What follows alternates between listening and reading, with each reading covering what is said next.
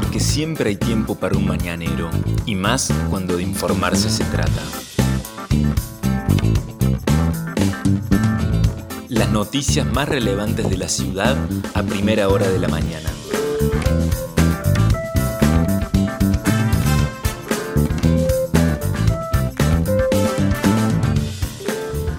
Hola, buenos días Río Cuarto. Soy la periodista Vanessa Lerner y este es El Mañanero, podcast de otro punto digital en el que de lunes a viernes desde las 8 de la mañana te contamos cuáles son las principales noticias para que lo comiences bien informado. Y este jueves primero de julio de 2021 la jornada arranca con un tiempo un poquito más agradable que las anteriores jornadas, pero igual la temperatura es baja. El cielo está despejado, el sol sale a las 8.21 y se pondrá a las 18.21 y la temperatura a primera hora de la mañana 0,8 décimas bajo cero es lo que indica el Servicio Meteorológico Nacional para nuestra ciudad. La humedad es del 78%, es alta el viento sopla del norte a 3 kilómetros en la hora, prácticamente no hay viento. La visibilidad es normal 15 kilómetros. Para hoy está prevista una máxima de 16 grados y un cielo parcialmente nublado durante prácticamente todo el día.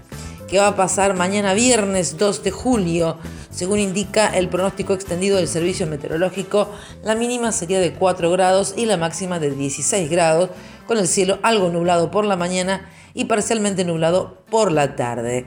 Para el fin de semana, el sábado la mínima sería de 4 grados y la máxima de 16 grados. Van subiendo las temperaturas.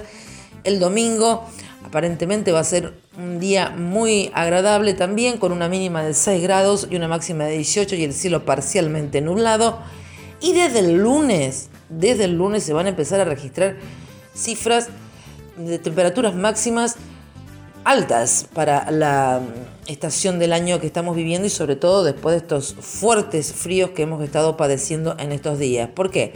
El lunes se prevé que la máxima sea de 20 grados, el martes de 23 grados y el miércoles de 22 grados, lo cual habla de un cambio sustancial en las condiciones del tiempo, pero para la próxima semana, según lo que indica el Servicio Meteorológico Nacional, entonces se vienen días mucho mejores de marcas térmicas para la ciudad de Río Cuarto. Estas son las principales noticias del día. Empezamos julio y se cerró un junio que fue el peor mes desde el inicio de la pandemia, con números dolorosos y tristes para la ciudad de Río Cuarto, porque fue el mes en el que hubo más casos y más muertes por coronavirus desde que comenzó todo esto de la pandemia.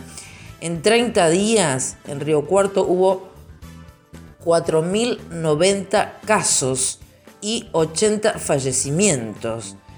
Estos números son los que se pueden contabilizar que eh, fueron los que se dieron a conocer por parte de las autoridades durante todo el mes de junio. El promedio diario de personas contagiadas que dieron positivo fue de 136 personas y hubo casi 3 muertes cada 24 horas.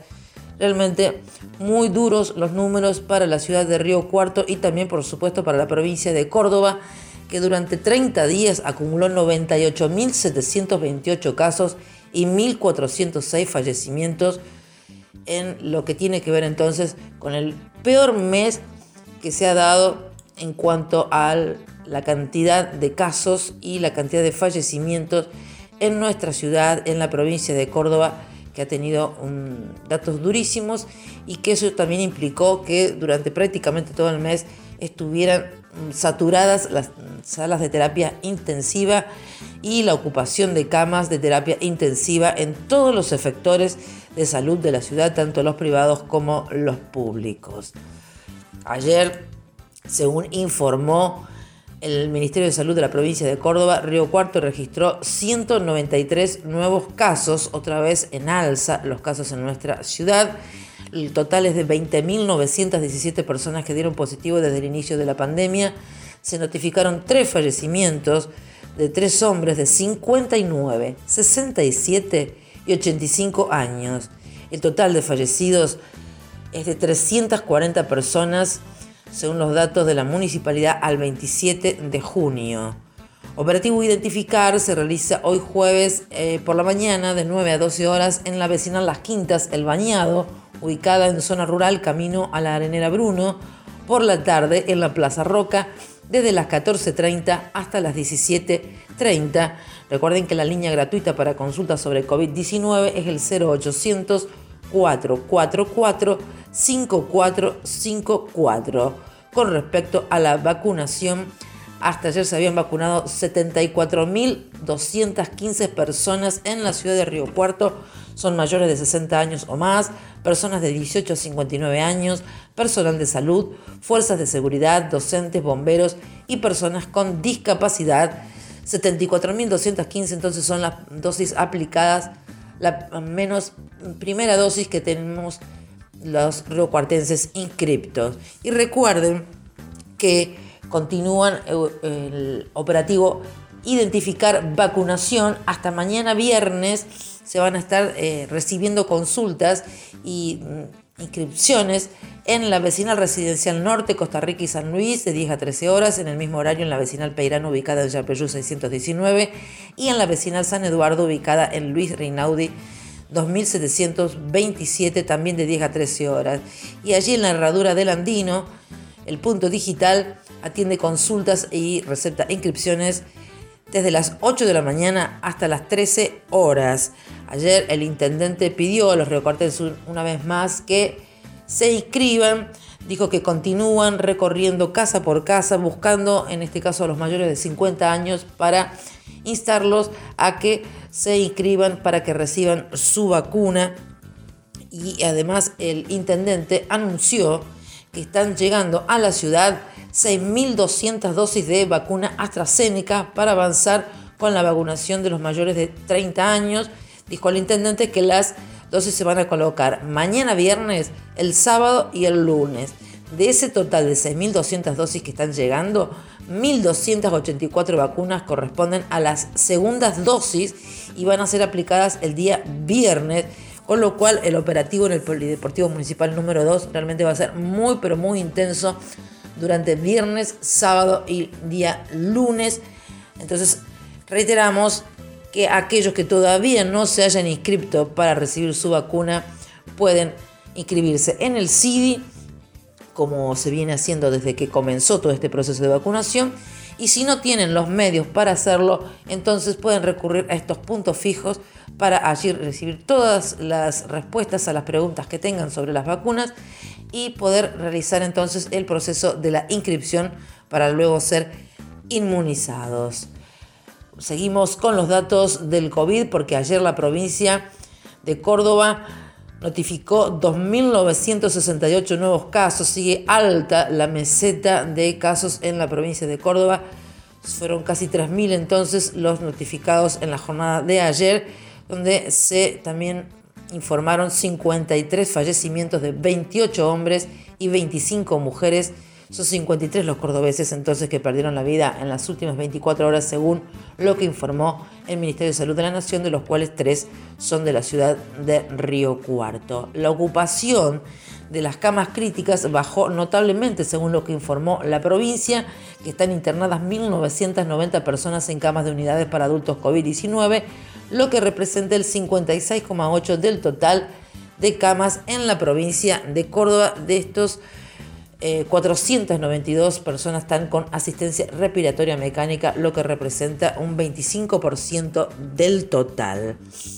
En la Argentina se confirmaron 638 muertes en la última jornada y 22.673 nuevos casos.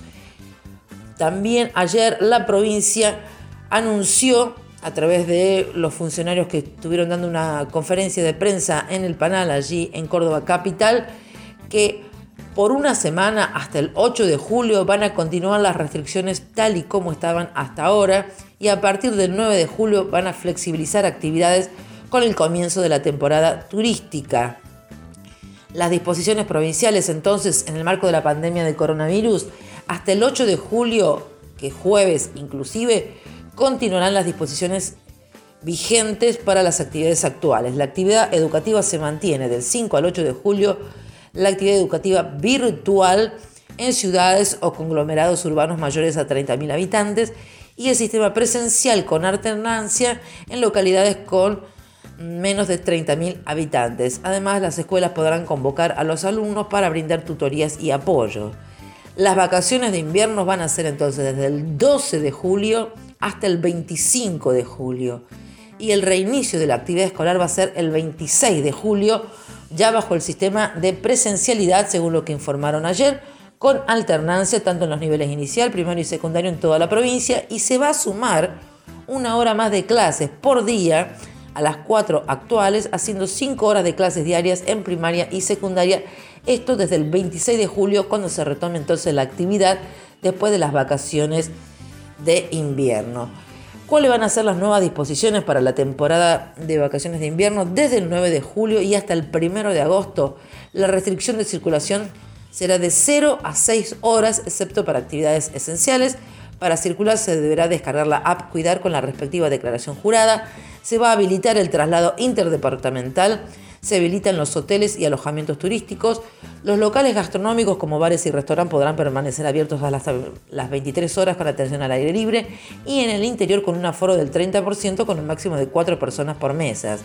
Los cines, los teatros y los museos estarán habilitados bajo control con protocolo y aforo del 30%, permanecerán cerrados los bingos y casinos y las medidas generales es que van a continuar suspendidas las reuniones sociales y familiares, tanto en ambientes públicos como en privados, algo muy difícil de poder controlar y de poder eh, convencer a la gente cuando se habilita la temporada turística, como se le explica a las personas que no deben mantener reuniones sociales ni familiares. También las actividades deportivas continúan las mismas habilitadas hasta el viernes 9 de julio. Las academias de danza continúan suspendidas y también lo que se anunció en la jornada de ayer, que a partir de hoy, todos los mayores de 60 años, esta es información muy importante, todos los mayores de 60 años, también las mujeres embarazadas con indicación médica y personas con discapacidad acreditando el certificado correspondiente de la provincia, podrán recibir su primera dosis de la vacuna contra el coronavirus, podrán asistir sin turno directamente a los vacunatorios tienen que ir con su DNI y con los certificados correspondientes. Se liberó entonces la vacunación para todas las personas mayores de 60 años, para las mujeres embarazadas y para las personas con discapacidad. Todos tendrán que concurrir entonces con su DNI a los vacunatorios que hay y en este caso el Polideportivo Municipal número 2 y los certificados correspondientes en el caso de las embarazadas y de las personas con discapacidad. En el ámbito local, ayer el intendente municipal presentó el programa Microcréditos Productivos Sociales, que es una línea de préstamos destinados a personas mayores de 18 años de la economía social y también de trabajadores independientes. Son microcréditos por un monto máximo de hasta 30 mil pesos que podrán ser devueltos en 24 cuotas mensuales iguales, consecutivas y sin interés, con un periodo de gracia de 6 meses para ser beneficiario de estos microcréditos de hasta 30 mil pesos, hay que inscribirse desde la próxima semana en el sitio www.riocuarto.gov.ar, donde allí se deberá adjuntar la documentación requerida. El intendente municipal hizo esta aclaración ayer, eh, este anuncio en conferencia de prensa, donde Después de mucho tiempo se pudo observar la presencia del subsecretario de Políticas Sociales, Gustavo Dova, quien detalló que los beneficiarios de este programa son aquellas personas mayores de 18 años que están trabajando en el ámbito de la economía social, que son trabajadores independientes. Destacó que se va a contemplar una reserva del 40% del total destinado a distintos grupos, los que van a ir 10% para personas con discapacidad, 10% a miembros de la comunidad LGBTQ 10% para patronato de liberados y 10% para víctimas de violencia de género.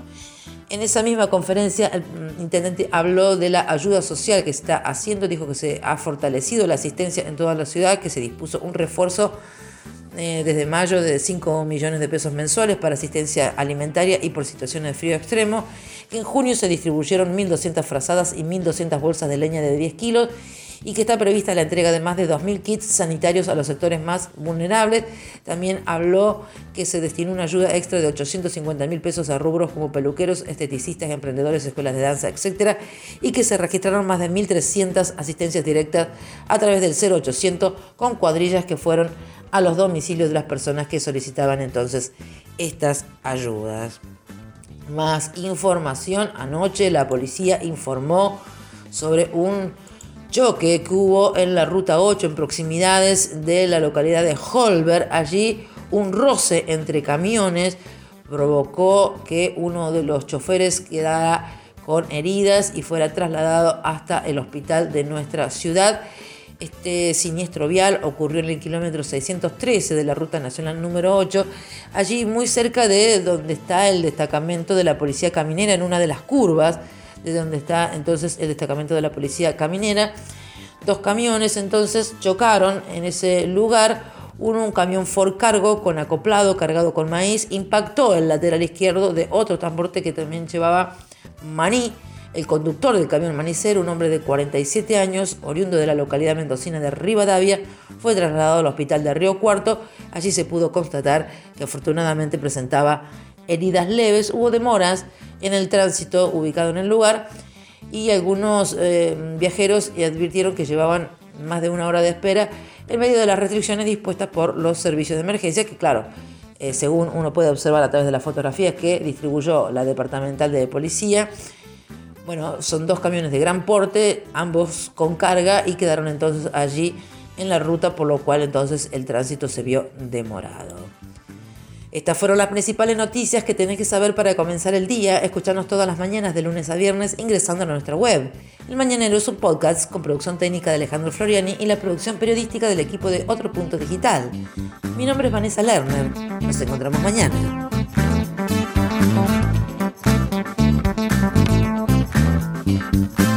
Esto fue El Mañanero, un podcast de otro punto con la producción periodística de Vanessa Lerner.